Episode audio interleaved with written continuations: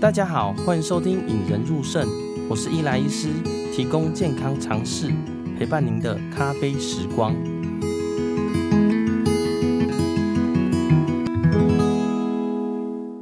上一集血脂系列之二播出以后呢，有听众私讯啊，说那位高血脂导致急性胰脏炎的病人呢，洗完血脂后怎么样了？我，这边帮大家补遗一下啦吼。那位先生呢，三天内洗两次血脂，哦，加上空腹三天，就是第一天住院就呃空腹，第二天第一天空腹顺便洗血脂，第二天还是空腹洗血脂。那第三天呢，在验的时候，三酸甘油酯呢已经降到五百以下了，哦，胰脏发炎指标呢也都正常了，肚子也就不太会痛。之后就慢慢尝试呢一些流质饮食啊，非油脂类的食物。哦，大概做了大概快一个礼拜就出院了，然后，哦，这时候就有人会问说，诶，如果这位患者不洗鞋子可以吗？哦，那当然我们还是要按照实证来说啦，哈，就是按照证据来说话。我个人呢还是会建议洗鞋子的，基于两个原因啦。第一个原因是急性胰脏炎其实是一个很严重的疾病啦，有些研究指出死亡率正是达到两三成，就是说五个人不小心得。胰脏炎有一个人可能会挂掉了哈，所以呢，洗鞋子这件事可以减少他的死亡率，应该要去做。好，那第二个呢是治标了哈。急性胰脏炎一般的治疗呢，打抗生素啊，让他空腹啊，让他胰子呃大量点滴，帮助他排泄掉，这些是治治标。那主要治本呢是要把原因去除掉。好，假设他原因是高血脂，那他应该要慢慢把血脂洗下来，才免得说他。呃，一直发炎，一直有个诱发因子在，让他一直有急性胰脏炎，然后。而另外一个听众呢，他的问题是：哎，高血脂应该要做治疗吗？哦，那我的答案当然是肯定的了，吼。呃，一般我们国人说三高，不是三高假的哦，高血压、高血脂、高血糖。那三高会并列呢，是因为他们都会造成心血管疾病啦，所以高血脂理论上应该是要做治疗的。那这里又延伸出一个问题哦，前提是你必须知道自己血脂肪过高啦。哦，所以呢，其实健保局或者国健局呢，其实建议成人至少五年做一次血脂检查哦。但是呢，我个人是建议啦，如果你已经有高血压或糖尿病了，三高通常会并存，所以呢，我会建议说，你假如高血压或糖尿病，或你本身呃比较呃 BMI 比较高、比较肥胖，或本身有抽烟，我建议呢，至少一年至少检查一次啦。那今天开始呢，要跟大家介绍血脂系列之三啦。前两集呢，跟王先生、王太太呢，介绍了高血脂的用洗鞋子的方式来洗。那当时我有给他建议，其实并不是洗鞋子啦。那高血脂症呢，究竟有哪些治疗方式呢？今天我来跟大家分享一下哦。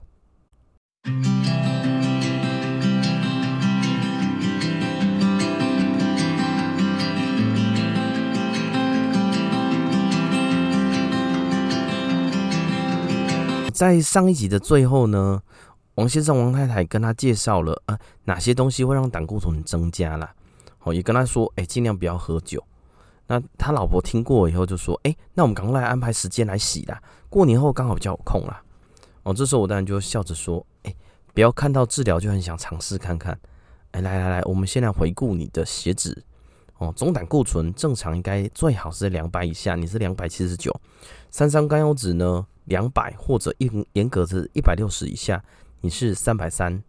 那低密度胆固醇呢，就是俗称的坏的胆固醇，是正常应该在一百以下，你是一百七十八。呃，你觉得这三个数字，哦，总胆固醇、三个酸甘油酯、低密度胆固醇，你觉得哪一个最需要治疗呢？王先生这时候就抢着说：“哎、欸，但是最高的那个啊，三酸甘油酯接管当然要心底疗啦。”我就说三酸甘油酯，它数字是三百三，是最高的。那他老婆这时候就疑惑的说：“哎、好像听说是坏的胆固醇最重要，应该要是治疗坏的胆固醇吧？毕竟好的胆固醇越高，应该是越好才对，不是高低。”那这时候我就就比跟他说：“哎、对你老婆讲的对了哈。呃，虽然胆固醇呢有很多项，但是我们主要治疗的目标呢是低密度胆固醇，就是俗称的坏的胆固醇。因为研究发现呢，坏的胆固醇会增加心血管风险。”而且后续有在做研究，发现降低坏的胆固醇呢，可以降低心血管风险啦。甚至在陆陆续续这几年的药物发展下，发现坏的胆固醇降到七十以下，依然会获得好处啦。哦，所以这几年的其实大家建议不一样。像学生时代啊，其实听听说那时候老师是说一一百三以下就可以了。但是当主治医师哎，渐渐调到一百，甚至有些学会或有些科别说要降在七十以下。那这时候他们两个终于会议过来说，哎，所以我应该要先降坏的胆固醇嘛？好，那我就跟他说，对，你坏的胆固醇严重超标了哈。呃，正常一百或一百三，你已经是一百七十八了，但要吃药控制啊。哦但是你的饮食跟运动是必须得做的，无论你有没有吃药控制的哈。我当然会建议你，因为你是一百七十八，而且你有心血管风险，呃，本身就有高血压、糖尿病，所以呢，我会建议你使用降胆固醇的药物啦。那呃，一般来说，什么时候使用呢？假如心血管风险或糖尿病大于一百，就会建议使用。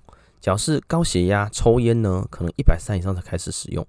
但是如果你做过心导管，那会建议你可能低密度胆固醇，就是坏的胆固醇，必须降到七十以下。那他们听到这个就哦，好复杂哦，就是我要吃药就对了啦。哦，对他们这时候恍然大悟。那他就说，可是我现在药已经很多了。我降血脂的药物会不会加下去就更爆表了哈？然后我跟他说，哎、其实不会哦。现在的药物呢，其实呃降血脂的主流是有五种，五种以上。但是呢，大部分都是一天一颗，而且呢，你有没有吃，我们会很明显看到啦。哦，因为你吃了，数字就会很明显下降。除非像你过年前你吃，但是你过年吃大餐，所以它降的幅度不会这么大啦。然后那时候他老婆就拿出一颗药，哎，是不是这一颗？之前医生有开给我，但是我都没有吃啦。哦，太太就是拿出一个，然后就拿出那颗药。那那颗药就是一个降三酸甘油脂的 Fibrate，哦，纤维酸的这个药物。我跟他说，哎，这个是纤维酸，是降低三酸甘油酯的。但是呢，你先生应该最需要降的是坏的胆固醇的药物啦。这时候我就跟缓缓跟他介绍说，五种降血降血脂的药物。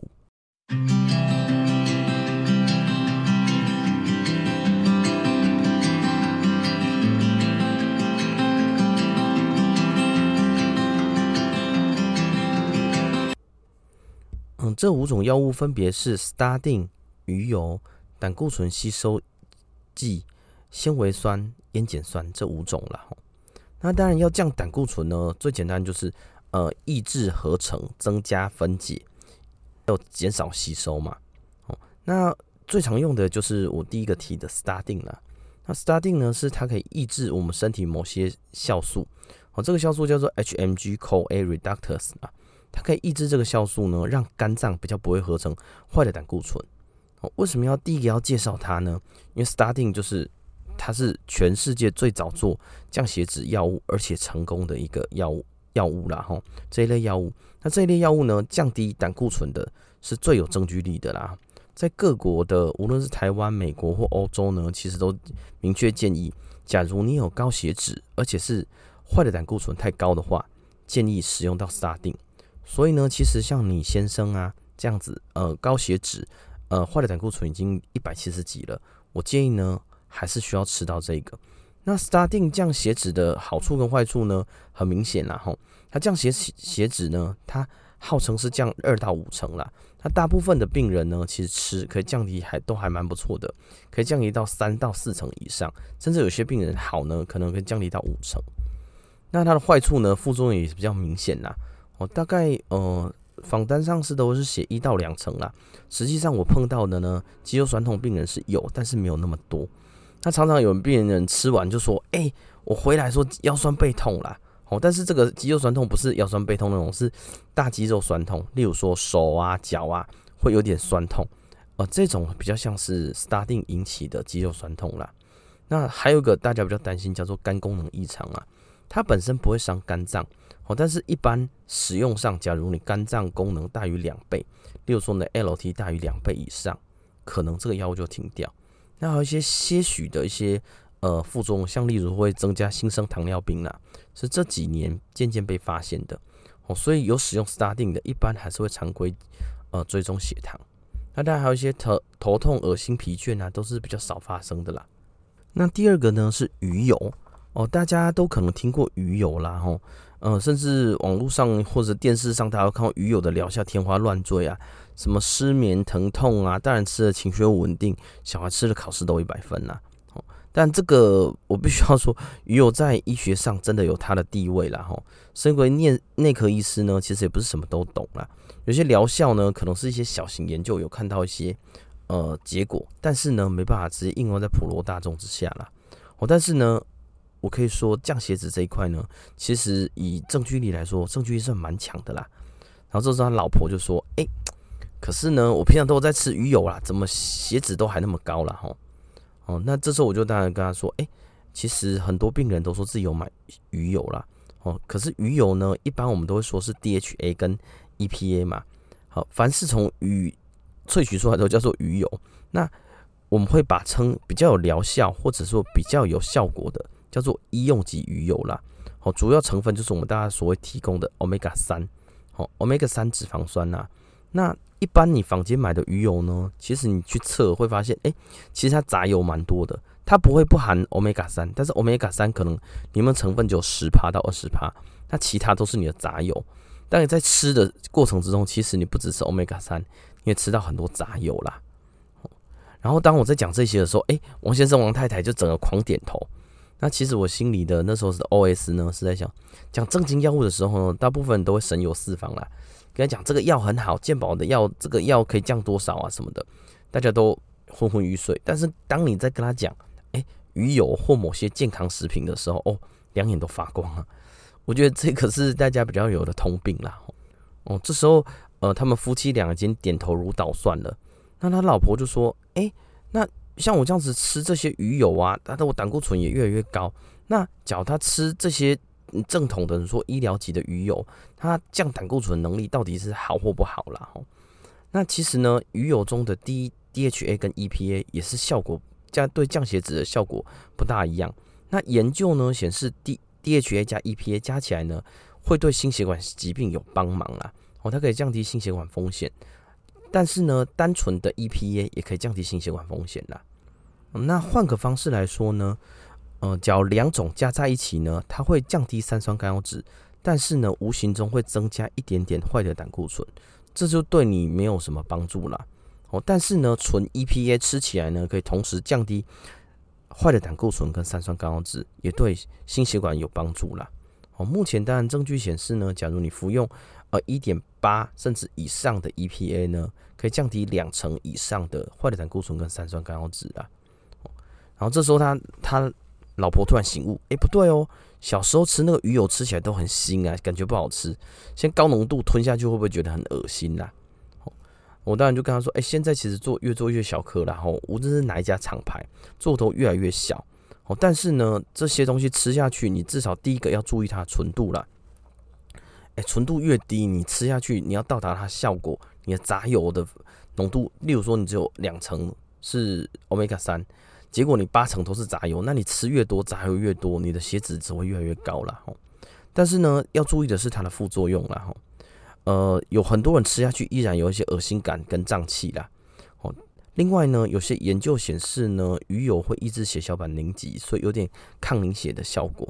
那一般来说，在建议你在开大手术，或者你需要手术前呢，或者你们现在明显出血的时候呢，还是尽量把它暂停啦。